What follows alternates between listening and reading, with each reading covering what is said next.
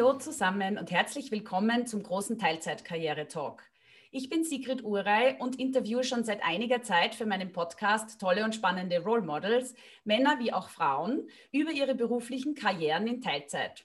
Wir sprechen über Möglichkeiten und Arbeitszeitmodelle, darüber, welche Chancen Unternehmen bieten und wie flexibel wir als Arbeitnehmer und Arbeitnehmerinnen sein müssen. Doch was denkt eigentlich die Politik über das Thema? Was hat man gemacht und was plant man noch zu tun, um die Chancen von Teilzeitarbeitnehmerinnen im Arbeitsmarkt zu verbessern?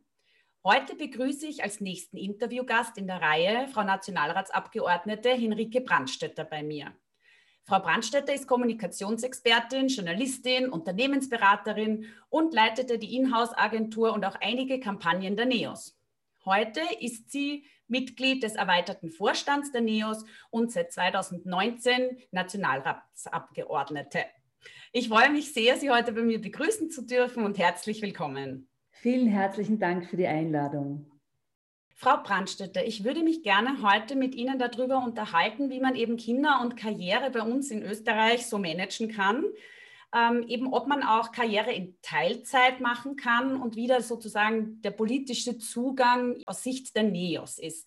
Vielleicht können Sie ein bisschen darüber sprechen, ähm, wie Sie das sehen, wie die Herangehensweise ist, jetzt Vereinbarkeit auch Kinder, Karriere. In der Pandemie haben sich ja da einige Schwierigkeiten aufgetan bei vielen Familien.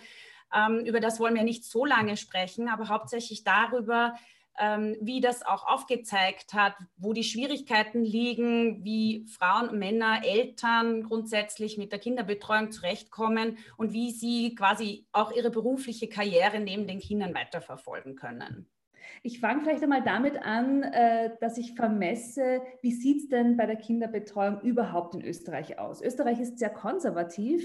Wir haben enorm hohe Betriebstage geschlossen in den Kindergärten. Durchschnittlich sind das äh, über 23 Tage pro Jahr, haben Kindergärten geschlossen. Tirol, da ist am häufigsten ähm, betroffen. Hier haben die Kindergärten am meisten zu, am wenigsten in den Kinder in Wien. Ähm, auch bei den Öffnungszeiten zeigt sich, dass ähm, sehr viele Kindergärten und Krippen schon sehr früh zusperren. Ja? Bei den Kindergärten sperrt ein Fünftel der Kindergärten vor 14 Uhr zu ähm, und nur jeder dritte Kindergarten hat bis mindestens 4, 17 Uhr geöffnet. Ähm, also das heißt, es spießt sich einfach schon bei der, bei der Kinderbetreuung per se. Und jetzt hat die Corona-Zeit ähm, auch gezeigt, ganz, ganz besondere Herausforderungen, die vor allem allem an den Müttern hängen geblieben sind. Also einmal mehr bleibt äh, der größte Teil der Care-Arbeit, in dem Fall auch des Homeschoolings, an den Frauen hängen. Ähm, wir als Liberale wollen grundsätzlich, dass die Kinderbetreuung, egal ob in Pandemie oder in Nicht-Pandemie-Zeiten, eine Sache von Mann und Frau ist oder beziehungsweise Frau, Frau, Mann, Mann, je nachdem, welches Partnerschaftsmodell man auch lebt, aber dass es auf alle Fälle äh, gleichberechtigt aufgeteilt wird. Und wir wollen auch, dass Kinderkriegen nicht eine Risikosache der Frau ist, ja, bezogen auf ihren Beruf, ihre berufliche Karriere, ihre Laufbahn, sondern dass auch Männer in dem Fall ein Risiko sind für Unternehmen. Ja, also Risikosache finde ich einen äußerst spannenden Ausdruck schon einmal. Äh, stimmt.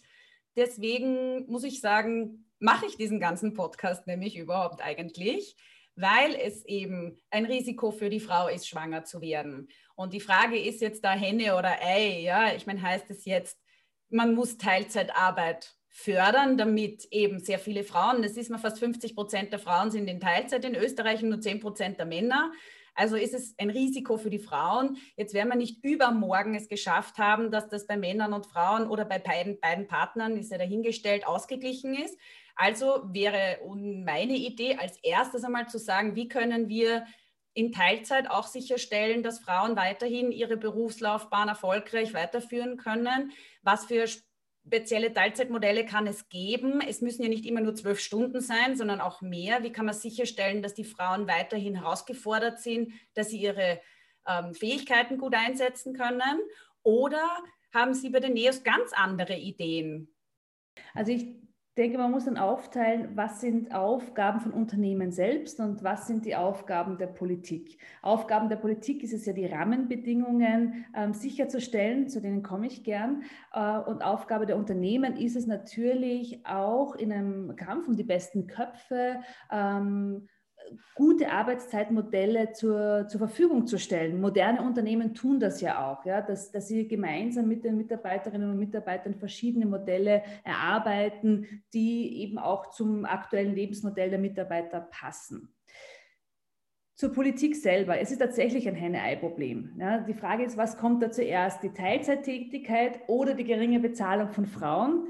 Ich persönlich bin davon überzeugt, dass eine Erhöhung der Vollzeittätigkeit auch die Bezahlung von Frauen selbst verbessern würde, weil es nach wie vor so ist, ein Arbeitgeber, Arbeitgeberin darauf zählen kann, dass eine Frau bis auf weiteres, auch nach einem Kind, wieder Vollzeit arbeitet, wird es sie eher befördern, wird eher mehr bezahlen. Ne? Ähm, aber das ist natürlich auch nicht alles. Also wir brauchen schon ein, ein gesellschaftliches Umdenken, ähm, dass es eben die Arbeit von Frauen genauso viel wert ist, genauso durchdacht ist, genauso smart ist und genauso viel wert ist wie die eines Mannes. Ja? Also das ist dann ein gesellschaftliches Umdenken, kann man ja jetzt nicht von oben verordnen, aber man kann die Rahmenbedingungen ähm, dafür schaffen. Und das geht natürlich einher auch zum Beispiel mit neuen Karenzmodellen. Zum Beispiel?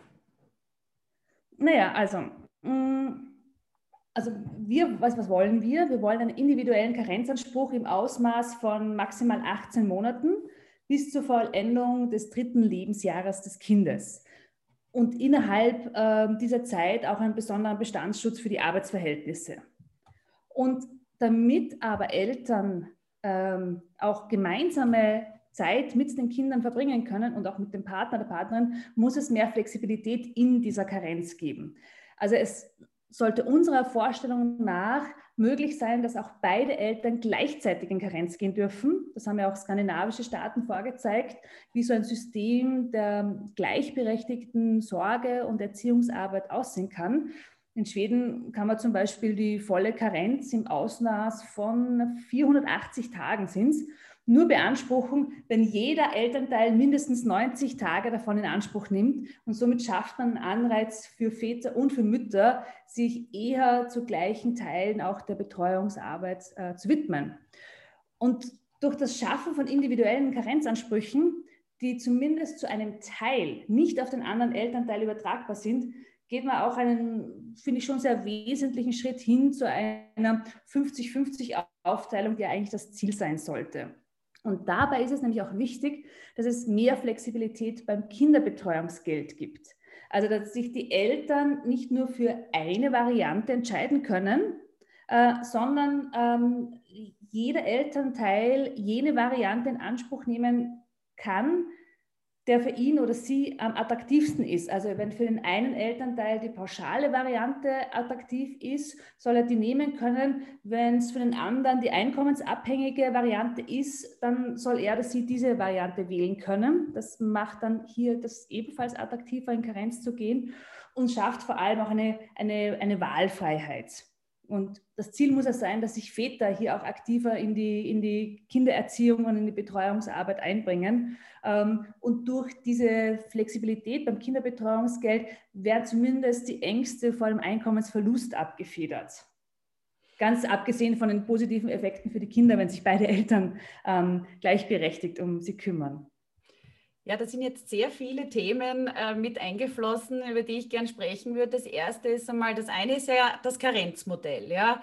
Aber grundsätzlich, auch wenn ich jetzt sage, weiß ich nicht, 18 Monate bis drittes Jahr, da sind die Kinder ja durchaus noch sehr klein.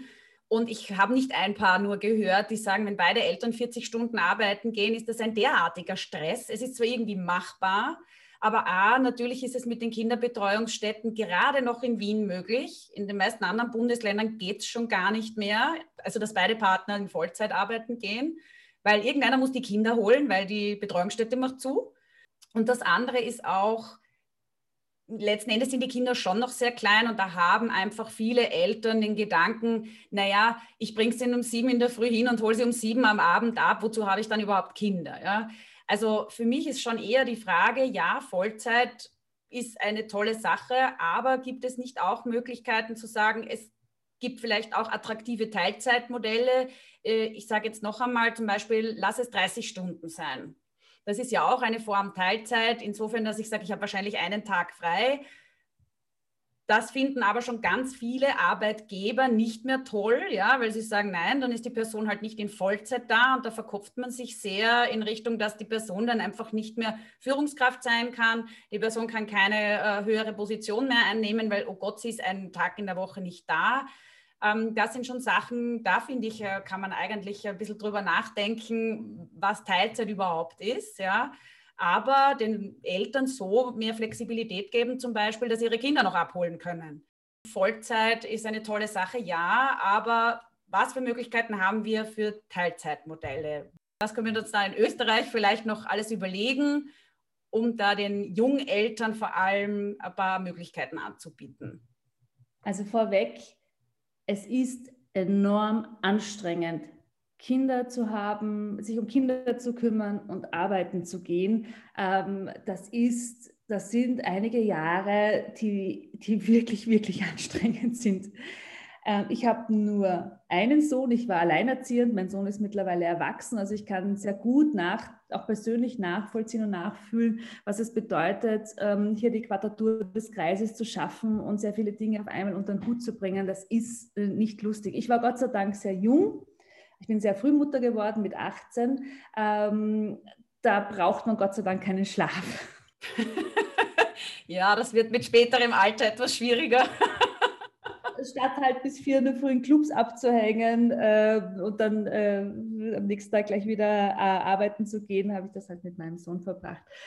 Ähm, aber zurück zur, zu, zu, zu jetzt, zu heute. Ähm, ich glaube, das sind zwei verschiedene Dinge. Das eine ist, wenn Sie vollkommen richtig sagen, ähm, es gibt in vielen Unternehmen noch eine sehr ähm, rückwärtsgewandte Denke, dass jemand, der nicht rund um die Uhr arbeitet und rund um die Uhr verfügbar ist, ähm, auch kein vollwertiger Arbeitnehmer, Arbeitnehmerin ist. Ich halte das aber für ein Auslaufmodell junge Menschen, die jetzt nachkommen, die jetzt eintreten ins Berufsleben, die haben ein sehr hohes Selbstbewusstsein. Ähm, die, sie fordern auch sehr klar hier eine Balance äh, zwischen äh, Arbeit und Freizeit. Etwas, was in, als ich angefangen habe zu arbeiten, so völlig undenkbar ähm, war. Und ich führe selber auch junge Mitarbeiter, die ganz toll sind. Und ich habe auch durch sie gelernt, weil für mich war es völlig klar, 24-7, vor allem Politik, das hört nie auf, rund um die Uhr zu arbeiten. Ich arbeite auch sehr, sehr gerne. Aber ich habe auch gesehen, was ich versäumt habe äh, im Leben und äh, bin, finde das durchaus auch gescheit, wie das junge Leute angehen. Das heißt, also diese Führungskräfte, die heute noch sagen, ähm, wer nicht ähm, mindestens fünf Tage pro Woche Vollzeit arbeitet, ähm, kann, kann keine Karriere machen, das sind wirklich Auslaufmodelle. Ja, das glaube ich aber eben leider nicht, weil ich glaube schon, dass es sehr viele gibt, die jetzt langsam umdenken. Und ich glaube, Corona hat dem einfach einen Push gegeben, beziehungsweise wissen wir, dass Corona dem einen Push gegeben hat. Stichwort Homeoffice, flexible Arbeitszeiten, Vertrauensarbeitszeit. Was vorher undenkbar war, ist auf einmal alles möglich geworden. Dennoch, es kommt ja auch jetzt schon langsam wieder der Trend, wo die Firmen die Mitarbeiter wieder zurück ins Büro holen, weil wer weiß, vielleicht haben sie ja doch alle nichts gemacht oder sowas in der Art. Ähm, auch Ausschreibungen von Jobs, wir wissen, ich glaube, drei Prozent oder fünf Prozent der Ausschreibungen sind auch mit Teilzeitanmerkungen versehen, wenn einer in Teilzeit ausschreibt. Eine Sintflut an Bewerbungen, da ist doch noch ein Bedarf. Äh, und ich glaube, dieses Umdenken findet sehr, sehr langsam statt. Wahrscheinlich gibt es jetzt eins, aber es ist extrem langsam. Und wenn man kommt mit Forderungen, 30 Stunden Jobs mehr Teilzeit, winken schon sehr viele Personalabteilungen ab. Also so mhm. viel weitergegangen ist er meiner Meinung nach noch nicht. Ja. Ja, eh. Also, aber das, das, ich, diesen Befund teile ich auch, aber ich halte es trotzdem für ein Auslaufmodell, ähm, ganz grundsätzlich. Ähm, ich persönlich halte ja nichts davon, dass die Politik jetzt hier vorschreibt, den Unternehmen äh, 30 Stunden ist jetzt Vollzeit und das bei vollem Lohnausgleich. Das geht sich auch ähm, finanziell einfach nicht aus.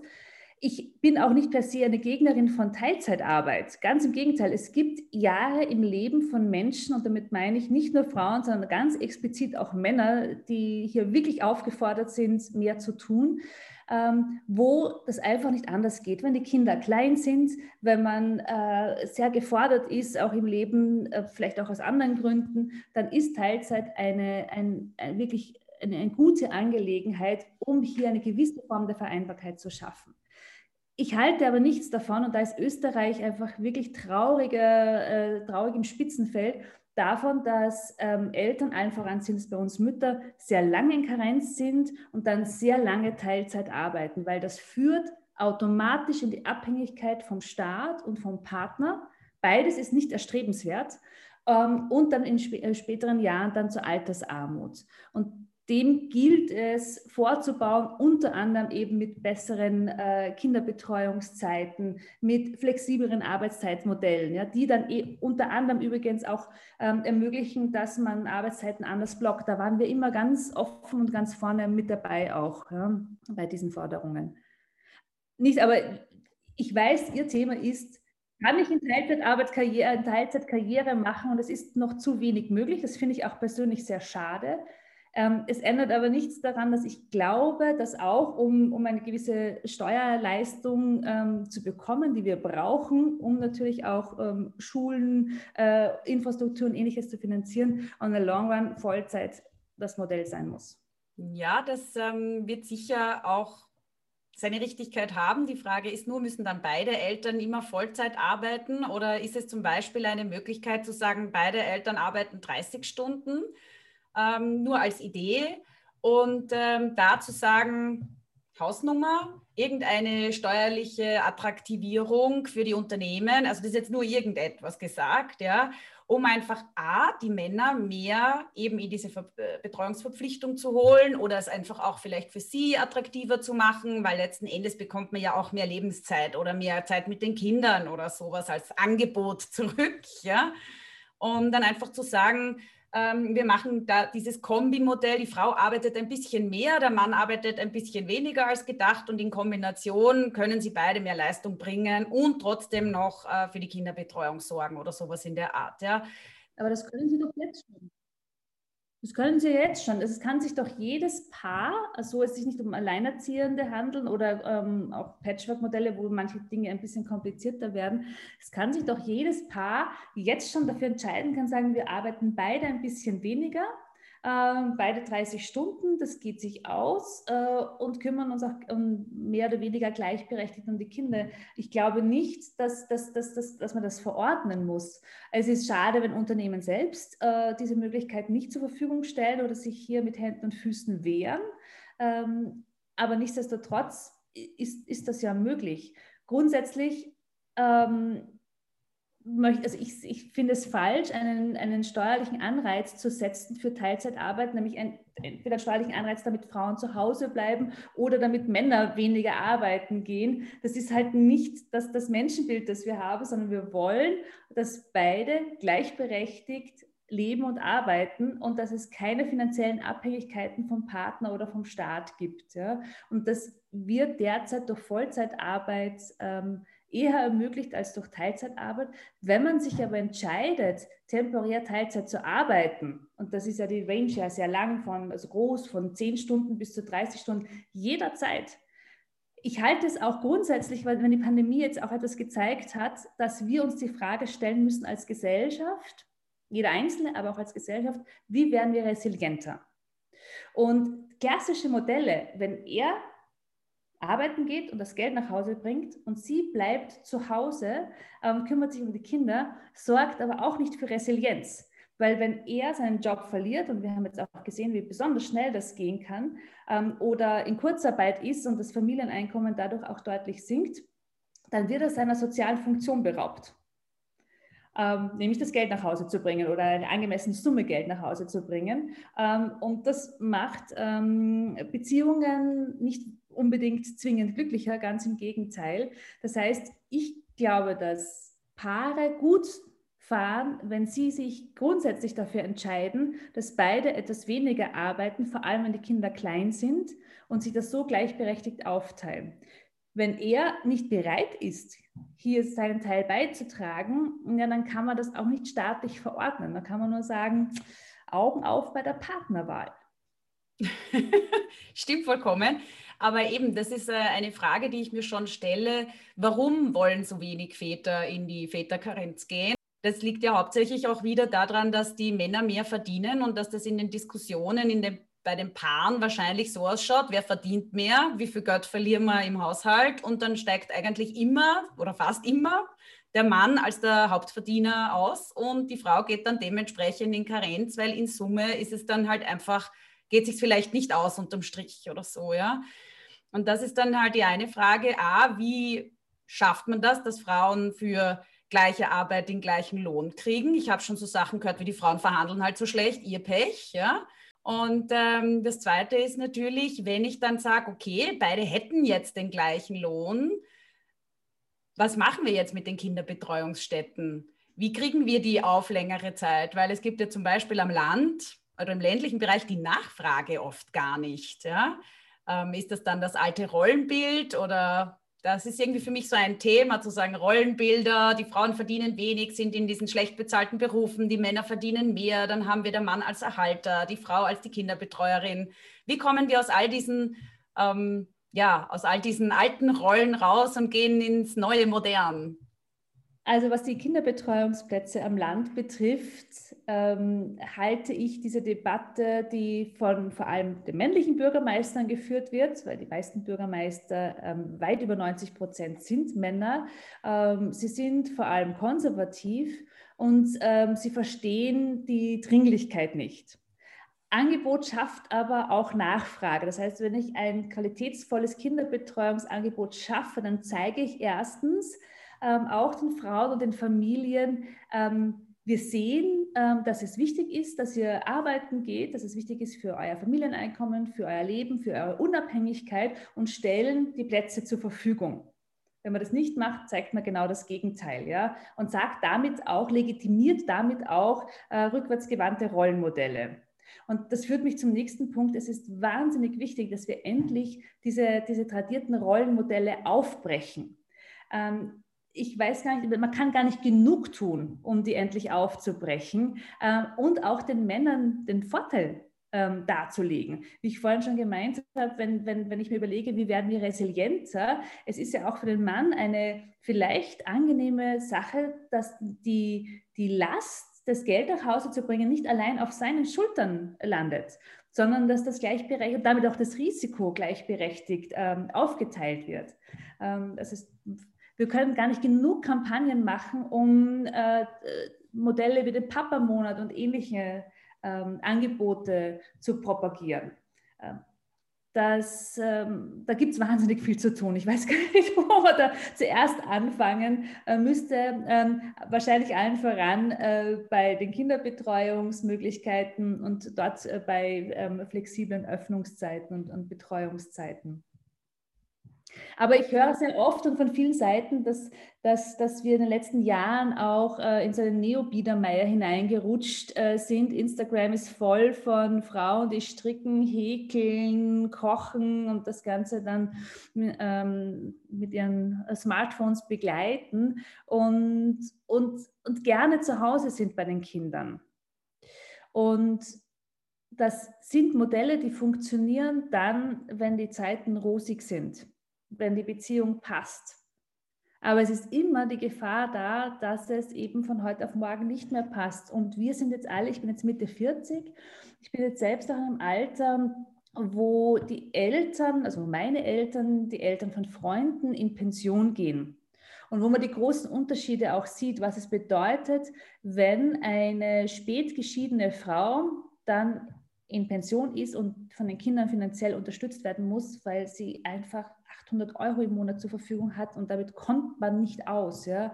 Und das kann kein Vorbild sein. Das, äh, da müssen alle Alarmglocken aufläuten, um Gottes Willen. Nein, ähm, ich möchte nicht, dass meine Kinder dann finanziell für mich sorgen müssen, wenn sie es überhaupt können, weil, ich, weil meine Pension so gering ist. Ja, jetzt haben Sie ja auch schon die Vorlage gegeben, sozusagen zur nächsten Frage, über die ich gern sprechen wollen würde. Das ist ja das Pensionssplitting. Äh, es ist ja Teil des Regierungsprogramms, dass es zu einem verpflichtenden Pensionssplitting kommen soll, also als Opt-out. Jetzt momentan gibt es ja auch und man kann sich einfach ähm, äh, anmelden, gemeinsam mit dem Partner und sagen, wir wollen das jetzt teilen. Aber die Hürde ist natürlich unheimlich groß.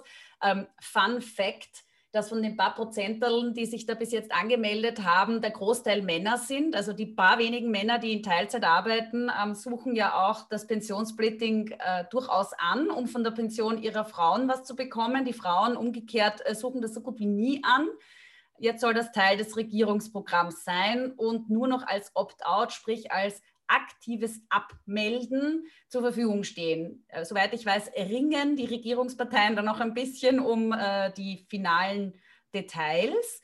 Habe aber gehört, ähm, dass es natürlich an einigen Dingen ein bisschen hakt, wie zum Beispiel Patchwork-Familien ein Mann oder eine Frau mit mehreren Partnern, das könnte ja zu einem Problem werden. Wie ist das so mit dem Pensionssplitting? Wie steht Ihre Partei dazu und ähm, welche Ideen hätten Sie dafür? Also wir sind sehr froh, wenn das ähm, automatische Pensionssplitting endlich kommt. Es ist eine langjährige NEOS-Forderung und wir halten das für richtig und wichtig und gescheit. Wie Sie schon gesagt haben, ähm, hat das äh, freiwillige Pensionssplitting bisher, war nicht unbedingt von Erfolg gekrönt. Äh, man wusste zu wenig davon und wenn man davon wusste, haben sich vor allem die Männer mit Händen und Füßen dagegen gewehrt, hier etwas abzugeben. Ich kenne Geschichten von sehr vielen Frauen, die auch von sich gedacht haben, dass sie eigentlich in einer modernen Familie leben, ein progressives Familienbild haben und wenn es ums Geld geht, dann ist das plötzlich alles wieder sehr traditionell. Umso wichtiger ist, dass in dem Fall das dann keine individuelle Entscheidung mehr ist, sondern grundsätzlich einmal ähm, ein automatisches Pensionsbeding kommt. Was wir NEOS wollen, ähm, im Gegensatz zu dem, was wir vom Modell der Regierung bisher wissen, ist, wir wollen erstens die Möglichkeit haben, ein Opt-out zu machen. Das heißt, wenn beide Paare gemeinsam beschließen, dass sie hinaus optieren wollen, dann soll das möglich sein weil es auch viele andere Gründe gibt, wo man gemeinsam, wohlgemerkt, beschließt, äh, dass es anders besser wäre. Viel wichtiger ist uns aber äh, auch, ähm, dass wir das gemeinschaftlicher gestalten. Die Regierung möchte ja, dass der eine Partner von seinen Pensionsansprüchen etwas abgibt an einen anderen Partner. Also meistens ist es so, dass der Mann, weil er mehr verdient und häufiger in Vollzeit arbeitet, hier etwas an die Frau abgibt. Unser Modell sieht vor, dass die Ansprüche von beiden Partnern, nämlich von der Mann, vom Mann und von der Frau, in einen Topf fließen und von dort aus 50-50 aufgeteilt werden. Das heißt, jeder gibt und jeder nimmt, der eine halt ein bisschen mehr und der andere ein bisschen weniger. Ich glaube, dass es auch durchaus dazu beitragen würde, die Akzeptanz zu erhöhen. Und es zeigt einmal mehr unsere Idee der 50-50, dass man hier eben gemeinsam einen Topf einzahlt und gemeinsam dann Hälfte, Hälfte aufteilt. Also wir wollen, dass das kommt, ähm, halten das auch für einen wichtigen Baustein ähm, zur Bekämpfung von Altersarmut von, von Frauen. Es sind ja doch ähm, 200.000 Frauen in Österreich aktuell von Altersarmut betroffen. Das ist sehr, sehr hoch und sehr viel. Ja, aber jetzt eben für mich stellt sich die Frage von dieser einen Eventualität, dass eben jemand mehrere Partner haben könnte. Wie schaut denn dann da der Vorschlag aus? Weil ich kann ja meine Pension nicht an drei verschiedene Personen abgeben dann oder mit drei verschiedenen Personen in einen Topf schmeißen. Und das, das wird ja ein schwieriges Rechenmodell dann, oder? Ne, man findet für alle Eventualitäten auch ein, ein, ein Rechenmodell. Grundsätzlich gilt hier beim Pensionssplitting das Gleiche wie auch bei den Alimenten. Aufgeteilt werden kann nur das, was da ist. Ja. Bei den Alimenten ist es ja auch so, ähm, dass wenn bleiben wir bei dem Beispiel, ein Mann hat äh, mit drei Frauen drei Kinder, also jeweils ein Kind mit einer anderen Frau, ähm, ist mit keiner mehr zusammen. Ähm, das bedeutet, dass alle drei Kinder haben Anspruch auf Alimentationszahlungen, aber natürlich ähm, weniger als wie wenn es nur ein Kind wäre, weil aufgeteilt werden kann nur das, was da ist. Und ähnlich wäre es dann beim Pensionssplitting und dann ist es auch egal in welcher Familienkonstellation man eigentlich zusammenlebt und wie viele Kinder da sind. Das wäre zumindest mehr, als bis dato geteilt wird. Ja. Also besser ein kleiner Teil von etwas als ein großer Teil von nichts ja. in dem Fall. Ja, aber man kann leider nie eine Fairness herstellen. Es sind am Ende immer die Alleinerzieherinnen, die draufzahlen. Ähm, beziehungsweise dann auch Familien, die ein sehr buntes äh, Patchwork-Modell haben, wo es viele Kinder mit vielen unterschiedlichen Partnern und Partnerinnen gibt. Ja, das ist richtig.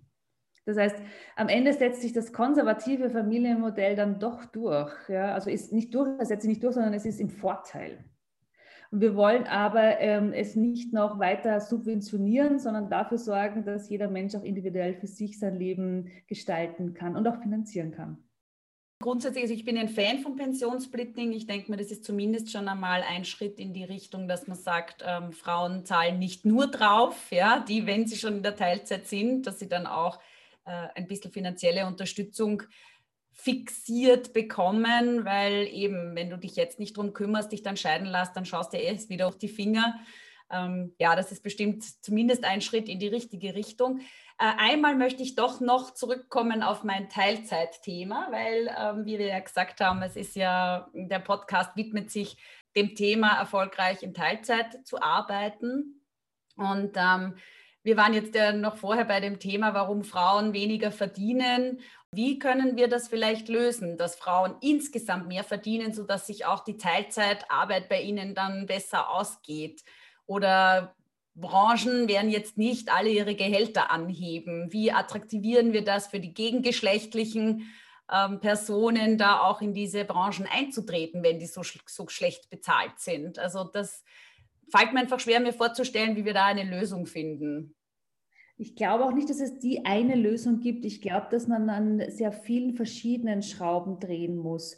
Zum einen, ähm, dass der, der Satz hat schon einen wahnsinnig langen Bart, aber er ist äh, nach wie vor aktuell, dass äh, wir MINT-Fächer für Frauen attraktiver machen müssen. Frauen sollten sich auch Berufe suchen, im Idealfall, ähm, wo die, die gut bezahlt sind. Ähm, das sind meistens die Berufe, wo die Männer auch unterwegs sind, vor allem eben in den MINT-Fächern.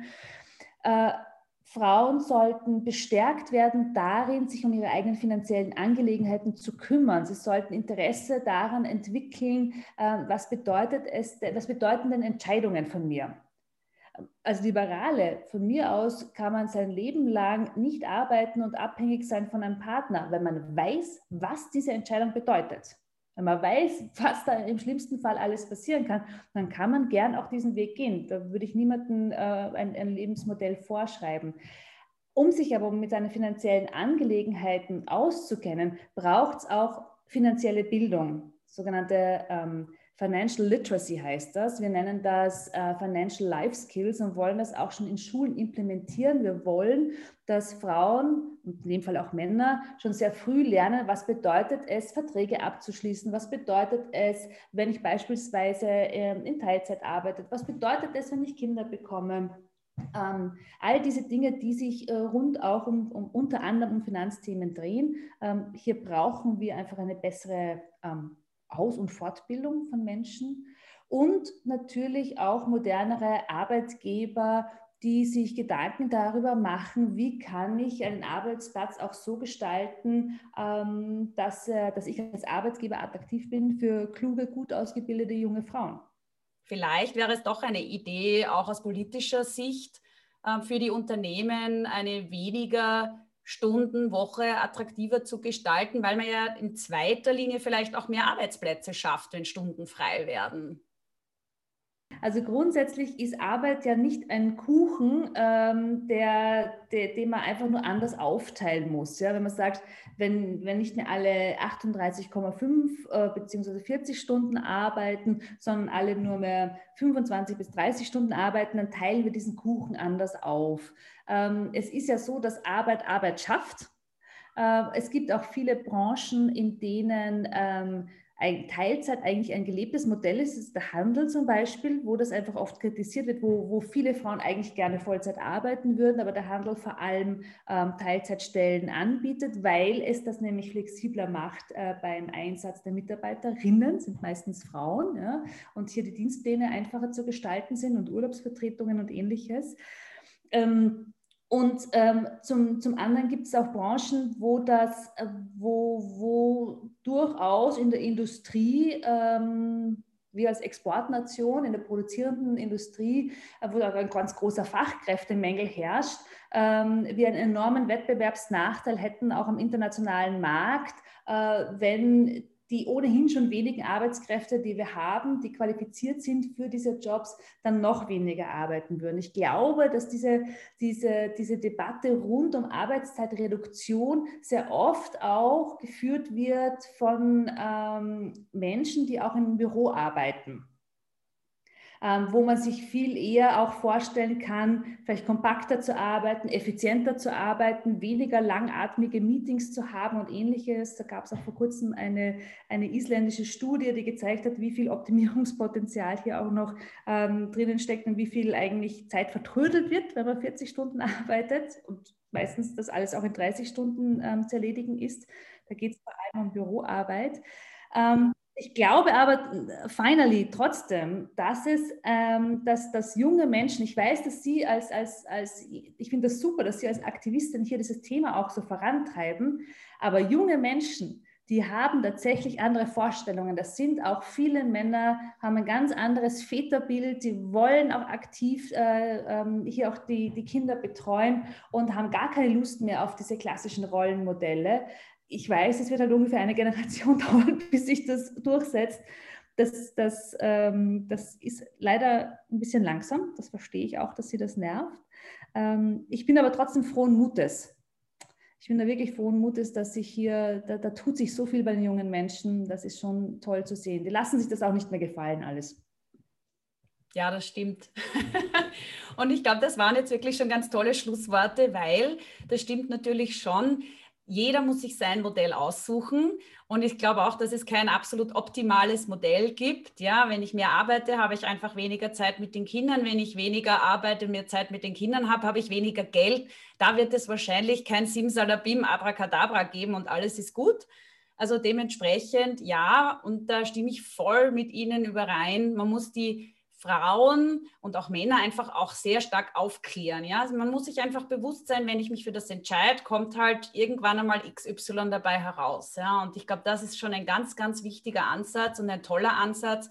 Und von mir aus könnte man das gleich sofort in die Gymnasien oder halt in die neue Mittelschulen und so weiter bringen, um die Kinder wirklich von früh an schon auch mit diesen diesen Themen einfach zu konfrontieren, dass sie sich später einfach leichter tun, da Entscheidungen zu treffen, die für sie richtig und stimmig sind, ja, und sich einfach der Konsequenzen bewusst sind. Also finde ich einen super Ansatz und bedanke mich insgesamt sehr dafür, dass Sie sich heute Zeit genommen haben, mit mir über dieses Thema zu sprechen und ein bisschen erklärt haben, wofür die Neos eben auch eintreten in diesem ganzen Themenkomplex. Und herzlichen Dank, dass Sie heute mein Gast waren. Vielen herzlichen Dank für die Einladung und ich freue mich schon auf die Folge, bin gespannt.